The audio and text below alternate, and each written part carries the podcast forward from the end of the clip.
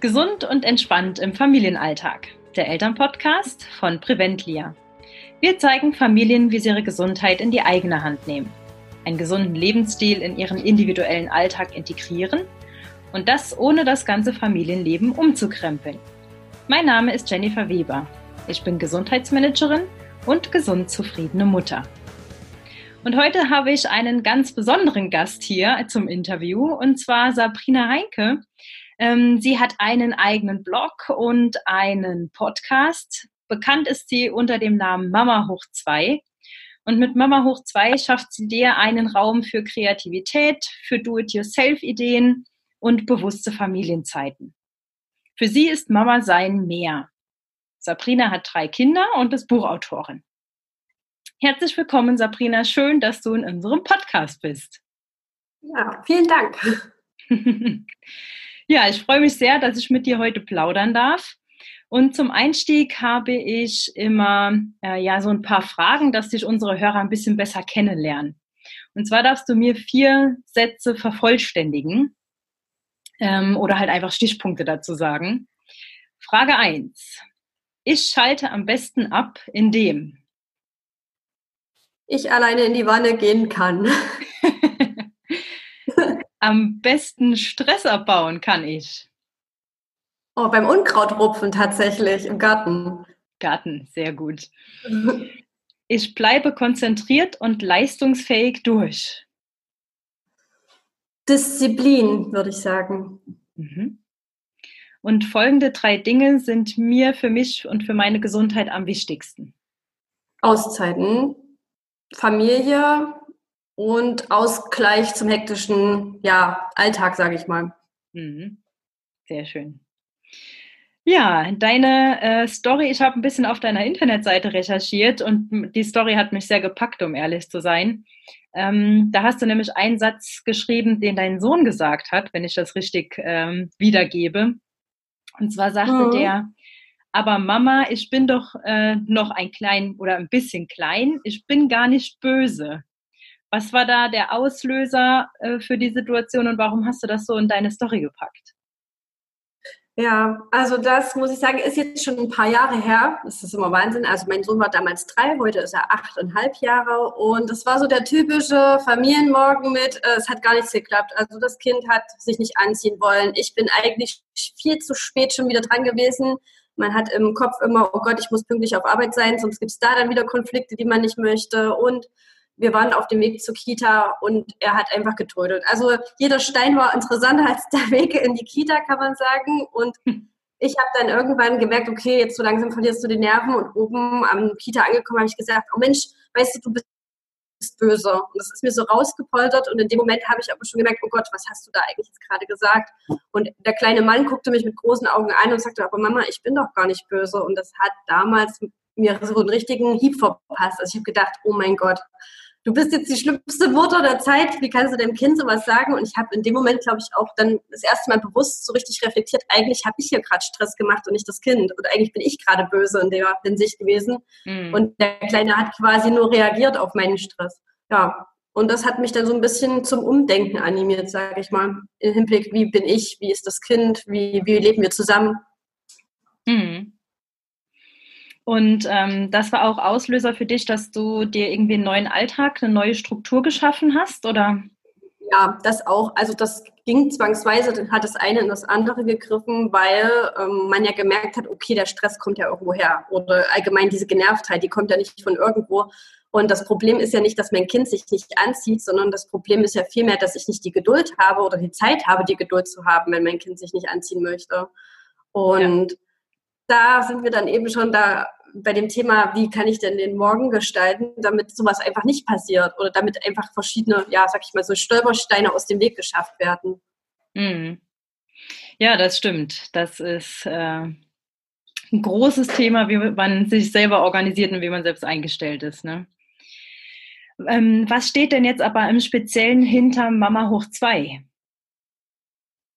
Also ursprünglich sind wir gestartet als ähm, Do-it-yourself-Blog mit einer Freundin und es war damals 2013 mehr so wie so ein kleines Tagebuch. Auch heute habe ich das gemacht und wir haben dann angefangen, so ein bisschen unsere Alltagssorgen zu teilen, Die mhm. Kinder waren damals sehr klein, also Kleinkinder noch, zwei, drei Jahre alt. Und später war es dann einfach so, dass man gemerkt hat, hey, das lesen Leute. Also man hat das Gefühl, man erreicht jemanden und je mehr hat man sich dann natürlich, das war so ein Hin- und Herspiel von einem Ball mit sich beschäftigt, aber auch mit dem, wie, wie sieht man denn überhaupt Kinder und wir sind von dem Do-it-yourself dann auch immer mehr in diese Erziehung mit reingerutscht. Mhm. Oder den Familienalltag an sich. Ja, die Freundin ja. ist mittlerweile nicht mehr dabei. Die hat sich ausgeklinkt aus dem Projekt, das kann ich auch noch erzählen. Da ist vielleicht auch das Thema Stress so eine Sache. Also die Vereinbarkeit von Beruf, Familie wird das dann zu viel und ich habe gesagt, hey, ich will das unbedingt weitermachen. Mhm. Und du machst das jetzt hauptberuflich? Ja, also es ist ganz verrückt. Es hört sich jetzt verrückt an. Ich mache das hauptberuflich, aber ich hole gerade auch mein Abi nebenbei nach. Also hauptberuflich bin ich wahrscheinlich Schüler und selbstständig. das ist sehr cool. Ähm, ja, und, und, du hast ja vorhin schon gesagt, ihr kamt so von dem Do-it-yourself-Ding so ein bisschen in die Erziehung, aber im Familienalltag, man merkt ja einfach, dass das eine immer mit dem anderen zusammenhängt und man das ja. gar nicht losgelöst voneinander sehen kann. Deswegen ist das ja zwangsläufig, genau, zwangsläufig so eine Entwicklung, die man irgendwie dann auch hat, ne? Mhm. Ja, du hast ja schon gesagt, du schreibst ähm, einen Blog und oder du hast in einem Blog geschrieben, du würdest am liebsten tausend Dinge gleichzeitig machen. Ähm, ja. Gehst aber ganz bewusst immer nur Step für Step vor. Warum machst du das und wie kriegst du dir da deine, deine Prioritäten gesetzt? Ja, also das Problem ist, ich bin selber, ich würde sagen, so ein Tausendsasser. Also ich habe ziemlich viele spontane Einfälle. Mein Mann vertritt auch regelmäßig die auch gesagt, nein.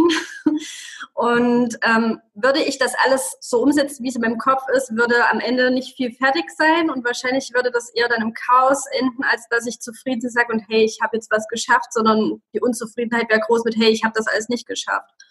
Ich habe vor ein paar Jahren damit angefangen, mir so ein Bullet Journal anzulegen. Also das ist ja wie so ein kleiner Terminplaner, der selbst geführt wird, wo auch die Aufgaben verwaltet werden. Das hilft mir sehr, sehr gut und ja, ich bremse mich halt auch selber aus mit Prioritäten und was ist jetzt wirklich wichtig. Also diese Frage, was ist wirklich wichtig, ist, glaube ich, sehr präsent in unserem Alltag geworden, auch bei mhm. Konflikten. Was ist jetzt wirklich das, was wichtig ist und nicht, keine Ahnung, was, was kann ich jetzt als 20. vielleicht in meinem Alltag machen? Genau. Ja, also dieser Unterschied mhm. von Dringlichkeit und äh, Wichtigkeit. Ne? Was fliegt jetzt gerade rein? Ja. Was sehe ich jetzt gerade? Was muss ich da machen? Äh, aber ob das tatsächlich wichtig ist, das ist ein Unterschied. Also du füllst auch so ein Bullet Journal, das machst du das täglich oder? Ja, also zumindest, also eigentlich ja täglich. Manchmal schaffe ich es, muss ich zugeben, nicht jeden Tag da reinzugucken, aber ich lege jede Woche an, ich trage mir die Termine da ein, ich trage mir auch ein, was ist diese Woche wirklich jetzt geplant, was ist wichtig, also was habe ich mir vorgenommen. Und dann gucke ich da auch rein, dass ich das wirklich abarbeite und nicht 20 Sachen mache, die nicht gefragt sind gerade. ja, cool, sehr schön. Ähm, Hast du jetzt aktuell, du gibst ja viele Aktivitäten, viele Do-it-yourself-Sachen auch immer raus. Hast du irgendwie so eine Liste oder ein paar Anregungen, was wir in der Familie jetzt so aktuell an Beschäftigungen oder Projekten machen könnten, weil wir jetzt zwangsläufig alle zu Hause sind? Ja, also es ist normal, unter normalen Umständen, ich sage, geht raus, es ist schönes Wetter, aber das ist ja genau das, was jetzt eben nicht so gefragt ist mit, auch geht auf die Spielplätze. Ähm, wer einen Garten hat, finde ich, sollte den trotzdem nutzen, weil wir merken das immer, wenn die Kinder draußen sind, äh, die sind einfach anders ausgelastet draußen in der Natur. Vielleicht, dass man spazieren geht, aber drin, also bei uns ist ganz groß im Kommen gerade wirklich mit Alltagsmaterialien basteln. Also gestern das beste Beispiel mit Heißkleber bewaffnet waren die Jungs und haben dann wirklich aus Rinde mit kleinen ähm, Zahnstochern und Zettelchen sich da so kleine Welten gebastelt. Das funktioniert ziemlich gut und bei der ganz Kleinen, da kommen auch so die einfachen Sachen gut an. Also Bügelperlen in Maxi-Format zum Beispiel, der Renner. Oder Knete, der absolute mhm. Renner. Und wir haben auch gemerkt, was sich definitiv lohnt, mal im Dachboden zu gucken. Manche Familien packen ja doch Sachen immer mal wieder weg. Also sind auch die Sachen jetzt wieder gefragt, die eigentlich vor Jahren schon Baby oder blöd waren. Die werden jetzt wieder bespielt. Ja, schön. Immer wieder neu entdeckt, mhm. ne? ja. Ja, du hast auch schon gesagt, so Alltagssachen benutzt ihr und äh, auch auf deinem Blog äh, beim Recherchieren ist ja ein ganz großes Thema Nachhaltigkeit bei euch. Und das schon lange gewesen. Bei vielen mhm. kam das Thema Nachhaltigkeit ja jetzt eigentlich erst so letztes Jahr durch diese ganze ähm, Klima- und Umweltschutzsache äh, auf den Tisch. Aber ihr habt da schon sehr, sehr lange, ähm, ja, oder beschäftigt euch da schon sehr lange mit. Wie kamt ihr dazu? Und ähm, habt ihr jetzt aktuelle Themen, mit denen ihr euch da auch beschäftigt? Ja, also ich muss sagen, bei uns ich glaube, wir sind beide so, ich sage immer, der Pampa groß geworden auf dem Dorf. Und bei uns halt auch die Tierhaltung zum Beispiel oder auch das selber anbauen und sich selbst verpflegen und gucken, wo was herkommt und sich selber, keine Ahnung, um sein Gemüse kümmern und äh, da eben auch als Kind erkennen, oh, die, die stehen da ja wirklich lange da, die Eltern, und das ist eben nicht so, dass das im Regal dann einfach da ist und man nimmt es mit. Ich glaube, wir haben das schon so ein bisschen auf dem Weg mitbekommen von unseren Eltern. Und dann natürlich auch durch die Entwicklung, wenn man jetzt selber Kinder hat, dann hinterfragt man eben schon, so muss man jetzt unbedingt, keine Ahnung, das Taschentuch unachtsam wegwerfen oder isst man jetzt vielleicht den Apfel später auf, statt eine, einfach in die Mülltonne zu hauen, obwohl man erst die Hälfte gegessen hat. Das sind halt so Sachen und dann auch diese ganze Plastik, also das Spielzeug, das ist mir auch erst mit den Kindern bewusst geworden, wie viel Plastikspielzeug es eigentlich gibt und äh, sich da ansammeln kann. Ja, und das alles führt halt dazu, dass wir quasi im Alltag immer wieder gucken. Ich bin nicht dafür, das so radikal zu sehen wie manche, die dann wirklich sagen, du musst ganz strikt da jetzt nachhaltig sein und wirf alles weg, was jetzt Plastik ist und ähm, halte dich da zu 100 Prozent dran, sonst wird's nichts. Ich bin eher der Meinung, dass jeder so seinen Anteil leisten kann. Und wir sind zum Beispiel dieses Jahr aktiv dabei, dass wir wirklich Blumenwiesen anlegen für Bienen als Bienenfutter. Sagen, okay, dass wir da in der Hinsicht was machen ich bin immer wieder dabei, dass ich sage, okay, ich kaufe jetzt bewusst nicht mehr neu, sondern ich gucke bei Kleinanzeigen zum Beispiel, ob ich das gebraucht kriegen kann, weil die Sachen sind teilweise wie neu. Oder ja, die Hühner sind das beste Beispiel. Also dieses Jahr haben wir gesagt, nein, wir wollen jetzt eben nicht mehr aus dem Laden ständig Eier kaufen. Wir halten jetzt selber die Hühner. Wir wissen dann, dass die glücklich sind und da leben und dann leben dürfen und haben ja, unsere eigenen Eier. Ja. ja. Seit diesem Jahr oder seit letztem Jahr habt ihr eigene Hühner? Wir, wir sind gerade am Brüten. Also dieses Jahr wird es dann. Sehr schön. Also wir brüten die auch tatsächlich selber aus mit den Kindern, also auch um das dann zu sehen. Ich meine, das kann jetzt nicht jeder umsetzen, das ist ein bisschen schwierig, aber die Kinder sehen, okay, wir haben da Eier, wir brüten die gerade aus, da kommen die Küken raus und wir müssen die quasi dann noch füttern, dass da Hühner draus werden und dass sie dann Eier legen. Ja. Genial.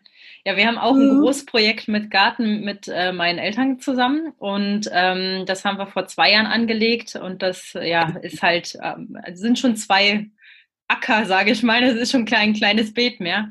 Und ich bin da auch immer drauf und dran und am Sticheln, dass wir mal Hühner bekommen, aber ich kann noch keinen so richtig dafür begeistern. Ja, ich musste auch ganz lange Überzeugungsarbeit leisten. Das heißt, es klingt immer schön, aber es ist auch Arbeit natürlich. Ja, also ja, man muss sich. Definitiv. Aber ich habe es geschafft. Dieses Jahr gibt es dann Hühner. Genial. Ja, Sabrina, ähm, zu guter Letzt, erzähl uns noch, wo man dich im Netz findet und welche spannende Angebote du für uns hast. Ja, also ich bin natürlich unter mamahoch2.de zu finden. Das ist sozusagen meine Basis. Das ist der Hauptblog. Da läuft alles zusammen. Da sind sämtliche Beiträge über Basteln mit Kind, ganz viel auch zum Nähen, weil wir uns ja quasi das Nähen selber beigebracht haben, gesagt haben, hey, wir wollen jetzt selber nähen die Sachen.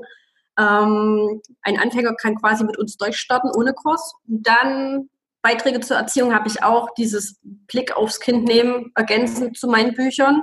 Die gibt es im Handel überall eigentlich, mhm. was ich soweit gesagt habe, also in jedem gut geführten Buchladen. Und Instagram bin ich unter Mama auch 2 Blog zu finden, genauso mein Podcast, der heißt auch Mama auch 2 und bei Pinterest. Also spiele quasi alle Plattformen aus.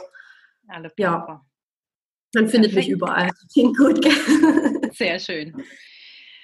Ja, ich bedanke mich sehr herzlich bei dir, Sabrina. Es war sehr schön, dass du äh, bei uns im Podcast warst. Äh, und ich danke auch dir, lieber Zuhörer, für deine Zeit und dein Vertrauen. Bleib gesund und glücklich. Deine Jenny von Preventlia.